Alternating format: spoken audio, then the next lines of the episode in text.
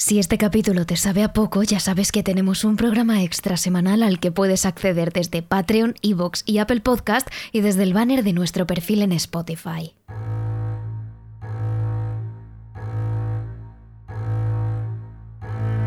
Terrores Nocturnos comienza su quinta temporada con un capítulo que ya se ha convertido en costumbre en este podcast, experiencias paranormales de los oyentes. Antes de nada os queremos agradecer de todo corazón el apoyo que nos dais cada día escuchando Terrores Nocturnos. Lo que empezó como un pequeño podcast entre amigas se ha acabado convirtiendo en algo muy grande que ya va por su quinta temporada y con el que no solo disfrutamos nosotras, sino también todos vosotros. Así que como os hemos comentado, nos encanta dedicaros programas enteros a hablar de vosotros y de vuestras experiencias, que por cierto nos podéis mandar mediante una nota de voz a nuestro correo terroresnocturnosradio.com. Porque aunque muchas personas nieguen la existencia del más allá, hasta el más escéptico se ha tocado alguna vez con una situación muy extraña, incapaz de explicar y que se acaba convirtiendo en una experiencia paranormal inolvidable. Para acercarnos todavía más a las historias, esta vez nos las contamos en tercera persona. Tanto la una como la otra nos meteremos completamente en la piel de todos los que nos habéis enviado vuestras experiencias y las contaremos en primera persona, intentando vivir al máximo lo que vosotros sentisteis en aquellos momentos. Ahora empieza la quinta temporada de Terrores Nocturnos. Terrores Nocturnos con Emma Entrena y Silvia Ortiz.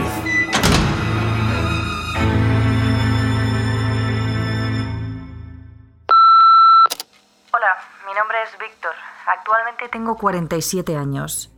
Vivo en Terrassa, en Barcelona, y llevo más de 16 años trabajando como vigilante de seguridad. Os puedo asegurar que no padezco ningún tipo de enfermedad mental, ni suelo beber alcohol, ni nunca he consumido ningún tipo de drogas. Mi experiencia paranormal ocurrió en el año 2008, cuando era vigilante de seguridad en el Museo de Ciencia y Tecnología de Terrassa. En aquellos años era jefe de equipo y trabajaba para una empresa que actualmente ya no existe.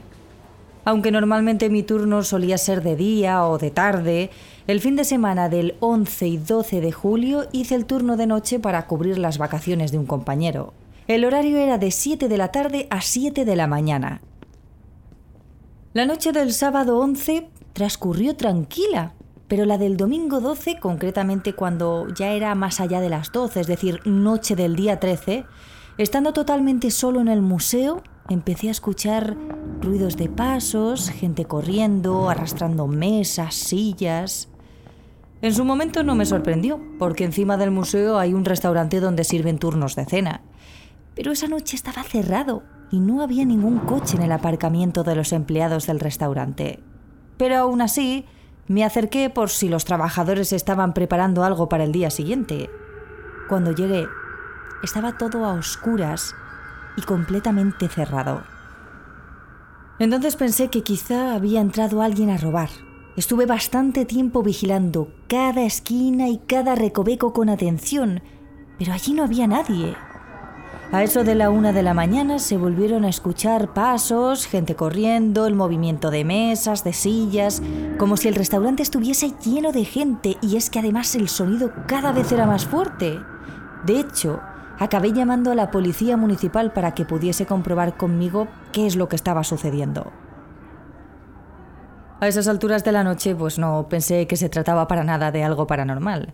Pero cuando entré acompañado de la policía en el restaurante y todo estaba completamente ordenado y no había rastro de nadie, empecé a cuestionarme cosas. Cuando se fueron los agentes, todos los sonidos retomaron su actividad. Son ruidos que escucharon también mi mujer y mi hermano y la chica de la central de incidencias de la empresa de seguridad en la que trabajaba, a la que llamé para contarle lo que estaba sucediendo. Hay que tener en cuenta que suelo ser una persona muy tranquila en mi trabajo y no tiendo a asustarme fácilmente, pero reconozco que nunca en mi vida había pasado tanto miedo. Es una mezcla de desconcierto e impotencia porque no hay nadie allí, pero los ruidos y los golpes te vuelven loco. A las 3 de la mañana los ruidos eran impresionantes. Parecía que había una fiesta allá arriba, por lo que volví a llamar desesperado a la policía municipal. No tardaron en venir y aunque cuando les conté todo no parecían creerme, el primer agente que vino sí que tuvo tiempo de escuchar los ruidos y dio aviso al resto de sus compañeros y les dijo que efectivamente era real lo que estaba contando. Unas 16 personas acabamos allí plantados entre los agentes y yo, buscando algo o alguien por el tejado que provocara esos ruidos, sin encontrar absolutamente nada. Luego volví a recorrer el museo de arriba a abajo, encendiendo todas las luces y de nuevo sin encontrar a nadie. A la mañana siguiente varios compañeros me dijeron que ellos, durante sus guardias, también habían escuchado en ese sitio ruidos muy extraños, pero que por miedo a ser tachados de locos no le habían contado nada a nadie. No volví a hacer una sola noche allí jamás, pero igualmente cada vez que me quedaba solo, se volvían a escuchar esos ruidos, aunque fuese de día. Nunca he sabido qué puede ser lo que provoca esto, pero a día de hoy sigo sin encontrar una explicación convincente. Por último, también contaros que cuando llegué a casa esa mañana después de todo lo que me pasó y me quité la camisa y la dejé encima de la cama, a la hora de guardarla me di cuenta de que estaba muy fría, como si la hubiese sacado de la nevera, teniendo en cuenta que aquella noche era pleno verano, algo muy raro. Bueno, muchas gracias por permitirme contar mi historia.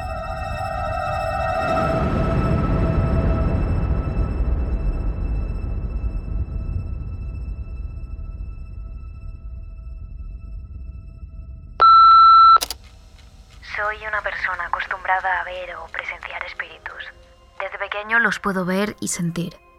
Siempre me han enseñado que un vivo da más miedo que un muerto, y por ese hecho nunca les tuve miedo. Trabajo en el norte de España, en una funeraria. Siempre vi este trabajo como algo interesante, por el simple hecho de ofrecer a la familia una despedida de la manera más bonita, por así decirlo, que se lleven una buena imagen. Llevo muchísimo tiempo trabajando con esta empresa y pocas veces se ha dado el caso de ver algún espíritu. Pero hubo una noche que lo pasé bastante mal. Fue un domingo de madrugada que me llamaron para recoger un difunto en un domicilio. Fui, hablé con la familia, me dijeron dónde y cuándo querían hacer el funeral y todo normal. Llegando al centro de la ciudad, donde estaba situado el tanatorio, Vi la hora para apuntar la llegada y rondaban las 4 de la mañana, más o menos. Introduje al difunto en la sala de preparación, limpié la camilla en donde lo había llevado y fui a meter esta de nuevo en el coche, cuando pude notar como la luz del almacén se había encendido. Y era realmente extraño, porque no había nadie más allí. Supuse que eran imaginaciones mías, y más por las horas que eran, así que no le di mucha importancia. Me dirigí al almacén, vi que no había nadie, y entonces apagué y volví a la sala donde estaba el difunto. Mientras estaba preparando todo, escuché cómo la puerta de una de las habitaciones de al lado se abría. Y a partir de ahí empecé a pensar que quizás habría algún compañero mío que quería hacerme una broma o algo así. Fui de nuevo a mirar pero allí no había nadie, aunque sí que la puerta estaba abierta. Supuse que era el cansancio, así que la cerré y volví al trabajo para acabar cuanto antes e irme a dormir. Pero cuando estaba a punto de terminar, escuché como algo sonaba en el pasillo. Debí ignorar ese ruido e intenté acabar lo más rápido posible. Dejé todo preparado para que mis compañeros de la mañana lo acabaran y lo llevaran a la sala donde se haría el velatorio. Pero cuando cerré la puerta, algo me recorrió la espalda. Decidí darme la vuelta y pude verlo con claridad.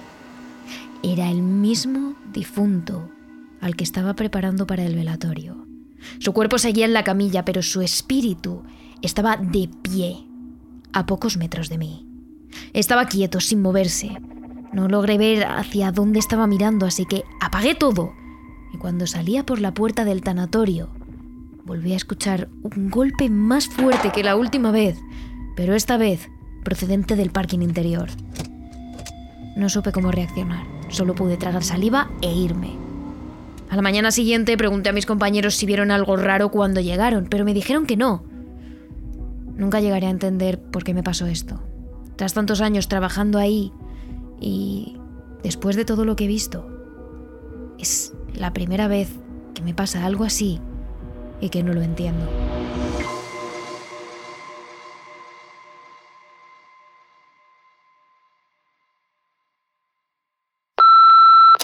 Me llamo Ignasi y soy del pueblo de al lado de Manresa, en la provincia de Barcelona. Siempre me he considerado como alguien sensible a todo tipo de, llamémoslo, fenómenos paranormales. Hoy os quería contar una de mis muchas experiencias que considero totalmente inexplicable y a mi parecer es la más aterradora que me ha sucedido. Antes de nada recuerdo que de pequeño he tenido más de un viaje astral mientras dormía. He sentido perfectamente cómo salía de mí mismo y me veía durmiendo en la cama. Luego iba hasta el patio a jugar, hacía alguna escapada para ver a mis abuelos que vivían unas calles más arriba. Hasta recuerdo haber salido volando por la ventana en más de una ocasión y sobrevolar la montaña de Montserrat que tengo relativamente cerca. Fuesen viajes astrales o no, son sueños que tengo grabados en la memoria. Para terminar de poneros en situación, en mi habitación tenía una mesa con un ordenador de torre de los años 90. Muchas veces este ordenador se encendía en medio de la noche, dejando la pantalla en negro, sin cargar, sin que apareciese nada. Otras veces salía una nube de píxeles dando algún tipo de, no sé, de error de conexión o algo así. Os podéis imaginar el susto que me llevaba cada vez que esto ocurría en medio de la noche. Una de las noches, como siempre, me dormí y esta vez una voz me despertó. Decía algo así como, Ignasi, venga, levanta. Abrí los ojos como pude y medio dormido aún vi el rostro de mi padre a, no sé, medio palmo de mi cara o así. Estaba como borroso, con una expresión serena y calmada. Sin pensármelo dos veces volví a cerrar los ojos y dije para mis adentros, ¿cómo puede ser que mi padre esté aquí a estas horas y cómo estaba tan cerca? Pero justo después volví a oír, Ignasi, venga, levanta. Y ahí es cuando abrí los ojos y vi a mi padre quieto delante de la puerta de la habitación. La luz del baño estaba encendida y hacía que solo se viese su sombra. Mi padre se dirigió al baño, perdiéndole de vista, y entró. Al poco volví a escuchar lo mismo. Ignasi, venga, levanta.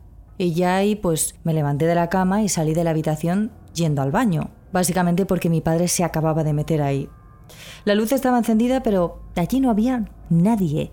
No podía haber salido por ningún sitio ni esconderse, y es entonces cuando le llamé tres veces. Dije algo como Papá, papá, papá. Lo hice con una entonación determinada. Esto es muy importante para la historia. Desde la habitación de mis padres, que quedaba a unos pocos metros, escuché ¿Qué pasa?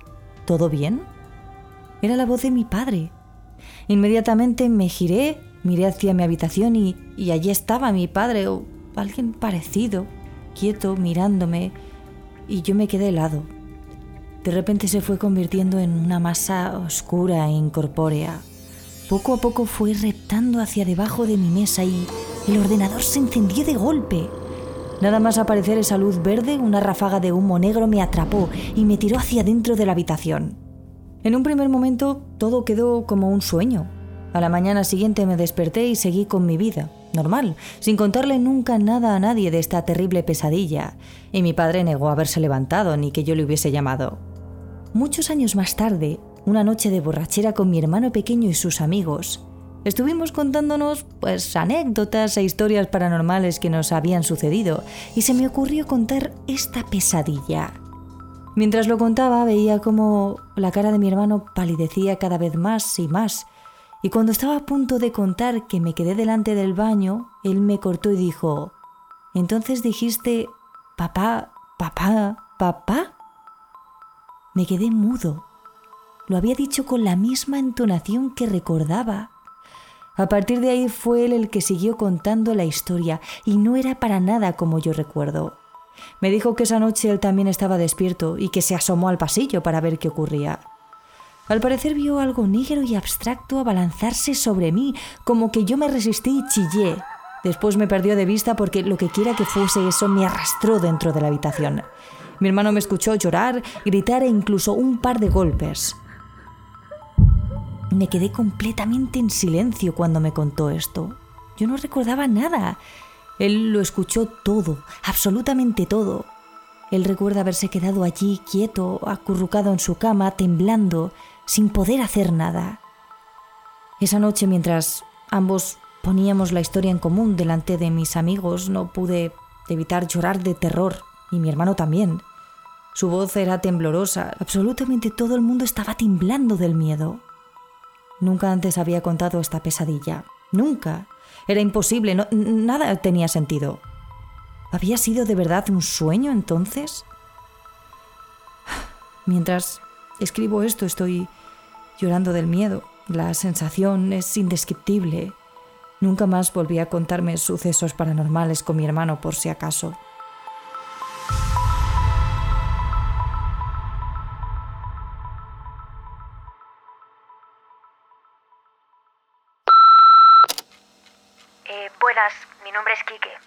36 años en la actualidad y vivo en un pueblo de la provincia de Córdoba. Antes de nada, me gustaría contextualizar un poco mi historia. Cuando era pequeño, mis hermanos mayores invitaron a una persona a mi casa que se dedicaba a fines esotéricos y a la evidencia, porque querían contactar con alguien del más allá. Lógicamente, yo al tener cuatro años no entré en la sala, pero la puerta era de cristal, de estas antiguas, y a través de ella pude ver el ritual que luego intenté repetir solo en casa. El ritual se trataba de sostener una Biblia con una carta de la baraja francesa en el interior, la Biblia se cerraba con un cordón y unas tijeras encima. Y se le iban preguntando cosas a la presencia y ella respondía a través de la página que estaba separada por esta carta de la baraja. Cuando yo intenté realizarlo por mi cuenta, al preguntar y ver que no me respondía nadie, la Biblia, para mi sorpresa, salió disparada y me asusté muchísimo. Mi hermana, que estaba en el salón, al escuchar el golpe, vino y le tuve que contar lo que estaba haciendo. Fue entonces cuando ella decidió visitar a la medium que había venido días antes a nuestra casa para contarle lo que había hecho. Y la mujer le dijo que las consecuencias podrían ser dos. O la presencia se había enfadado por mi insistencia y en ese caso iba a necesitar ayuda para despegarme de esa energía, o la presencia no me veía preparado y me ignoraba y por eso lanzó la Biblia al suelo. Pasara lo que pasara, lo que sí le dijo es que iba a quedar marcado espiritualmente de por vida. Lógicamente, mi hermana no me ha contado esto hasta que fui lo suficientemente mayor como para que no me afectara en mi vida ni en mi futuro. Pero lo cierto es que realmente así ha sido, porque a lo largo de mi vida he experimentado diferentes situaciones que lo han confirmado. Siempre me han tomado por loco cuando le he contado esto a amigos o conocidos, pero más de una vez he experimentado cosas paranormales y os quiero contar una de las más aterradoras experiencias paranormales de toda mi vida. Ahora sí, os pongo en situación. Soy el más pequeño de mi familia. Mis padres me tuvieron cuando tenían 40 años y tengo tres hermanos, eh, todos mayores que yo. La más pequeña tiene 9 años más que yo. Podemos decir que no fui buscado, más bien un accidente. Y además somos una familia humilde. Vivíamos en un piso pequeño de unos 90 metros, con tres habitaciones, eh, una para mis padres, una para todos nosotros y una para mi abuelo, que era el único que nos quedaba con vida en ese momento. En mi habitación, mi cama estaba justamente enfrente de la puerta que daba al pasillo, y esta a su vez, pues daba al resto de cuartos del piso. No os puedo decir muy bien cuándo, pero comencé a ver la silueta de una señora muy mayor en la puerta de mi habitación que me observaba constantemente. Así pasó durante muchísimas noches hasta que decidí contárselo a mi familia. Ellos me tacharon de loco, cosas de niños, decían, y no le dieron mayor importancia. Pero es que la extraña señora seguía ahí todas las noches en la puerta de mi habitación. Cabe decir que solo la veía yo, porque una vez se lo conté a mi familia y a mis hermanos, y ni siquiera mis hermanos la veían. Así que aún más motivos para que ellos creyeran que era cosa de la imaginación de un niño que por entonces tenía poco menos de cinco años. Un día volví a casa del colegio y mi madre estaba en el salón mirando fotos antiguas. Me acerqué a la mesa y ahí estaba ella, la extraña mujer que yo veía. Me quedé absolutamente blanco y absorto en aquella foto. Lógicamente se lo dije a mi madre y ella me dijo que era su madre mi abuela. como os he dicho antes, yo solo conocía a uno de mis abuelos. Así que la cara de mi madre era un poema. No sabía qué decir. Yo sé que en el fondo con aquello me creía, pero no quería darle la importancia para no asustarme. La confirmación de mi experiencia vino unas noches después, cuando mi madre se levantó a medianoche para ir al servicio y taparnos a mis hermanos y a mí. Porque, bueno, tanto mis hermanos como yo éramos muy nerviosos y en invierno, pues al movernos tanto de noche, eh, nos quedábamos sin manta y ella nos volvía a tapar para que no cogiéramos frío. El caso es que aquella noche mi madre se dispuso a levantarse. Puso sus pies en el suelo y cuando miró a la puerta, allí estaba ella.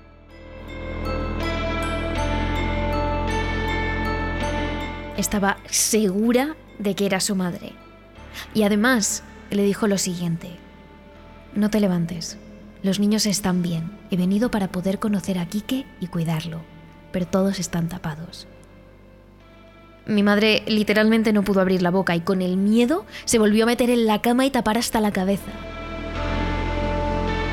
Cuando pasó un rato y se levantó, ya un poco repuesta del shock, y miró si era realmente verdad que estábamos tapados, entró a nuestro cuarto y vio que era así. Mi madre me lo contó al día siguiente, y esa misma noche dejé de ver la silueta de mi abuela en la puerta de mi cuarto. Supongo que su trabajo había terminado. Había bajado hasta nuestro mundo para asegurarse de que estábamos bien y poder así conocerme.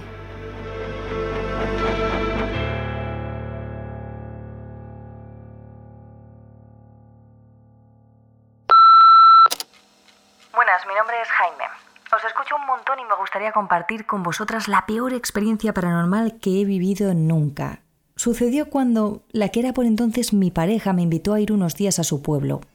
Estábamos a principios de septiembre, el calor aún perduraba en la sierra y además se celebraban las fiestas del pueblo, así que era un buen momento para ir.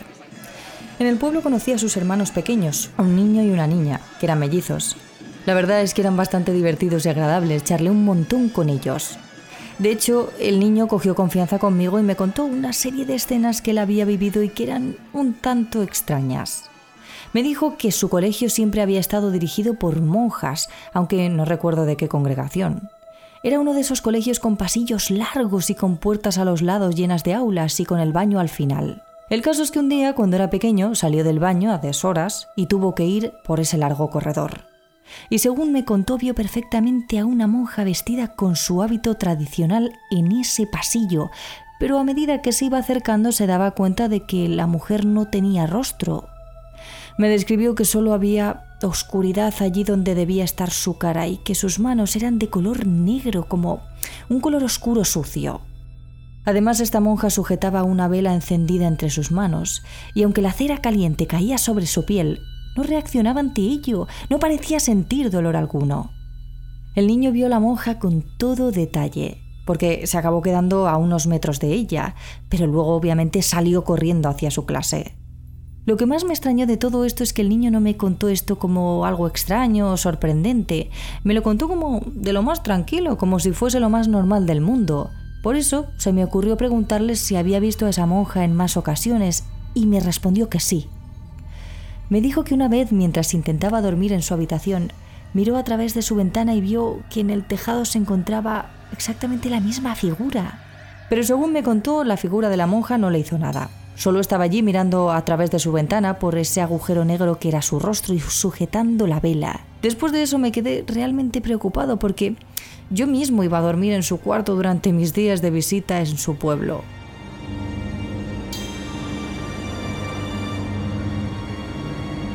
Pero al final decidí no darle más importancia, así que cuando llegó la noche me acosté tranquilo y ni siquiera me acordé. Dejé la ventana abierta y la puerta del cuarto igual porque hacía mucho calor para que corriese un poco de aire. Al final me dormí sin más, pero también recuerdo despertarme en mitad de la noche con una sensación extraña. Lo primero que hice fue mirar al pasillo porque estaba la puerta abierta. A ver cómo se explicó. Era un pasillo pequeño con tres escalones y un espacio que daba a otras escaleras. Bueno, pues en ese espacio era como una especie de rellano entre escaleras. Vi perfectamente una figura negra mirándome. No era como una monja, sino como un maniquí negro sin facciones ni pelo.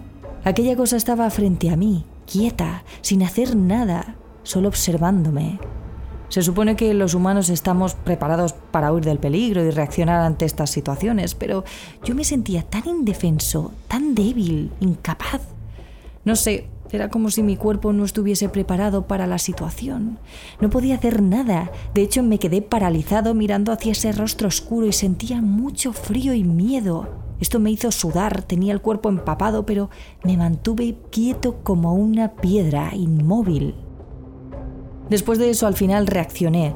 Volví a acostarme diciéndome a mí mismo que estaba cansado y seguramente serían tonterías mías, por lo que cerré los ojos tratando de dormir.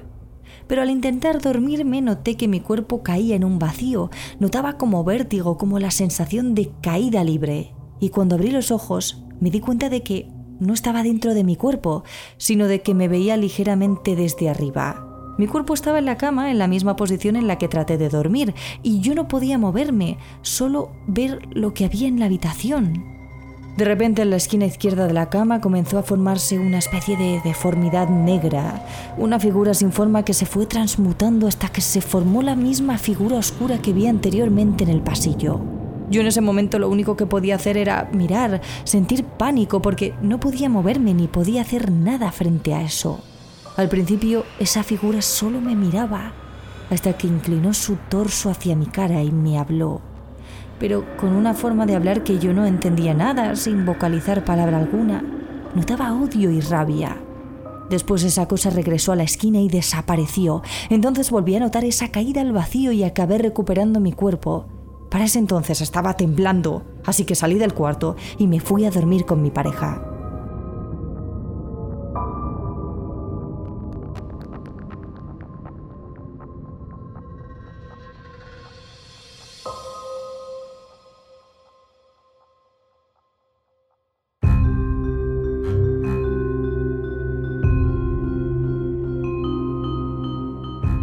Los más o menos 50 capítulos que nos quedan por delante en esta temporada trataremos casos paranormales reales, algunos tan míticos como los famosos expedientes Warren o las investigaciones del grupo EPTA, y otros tan desconocidos como los que vosotros mismos nos contáis cada día.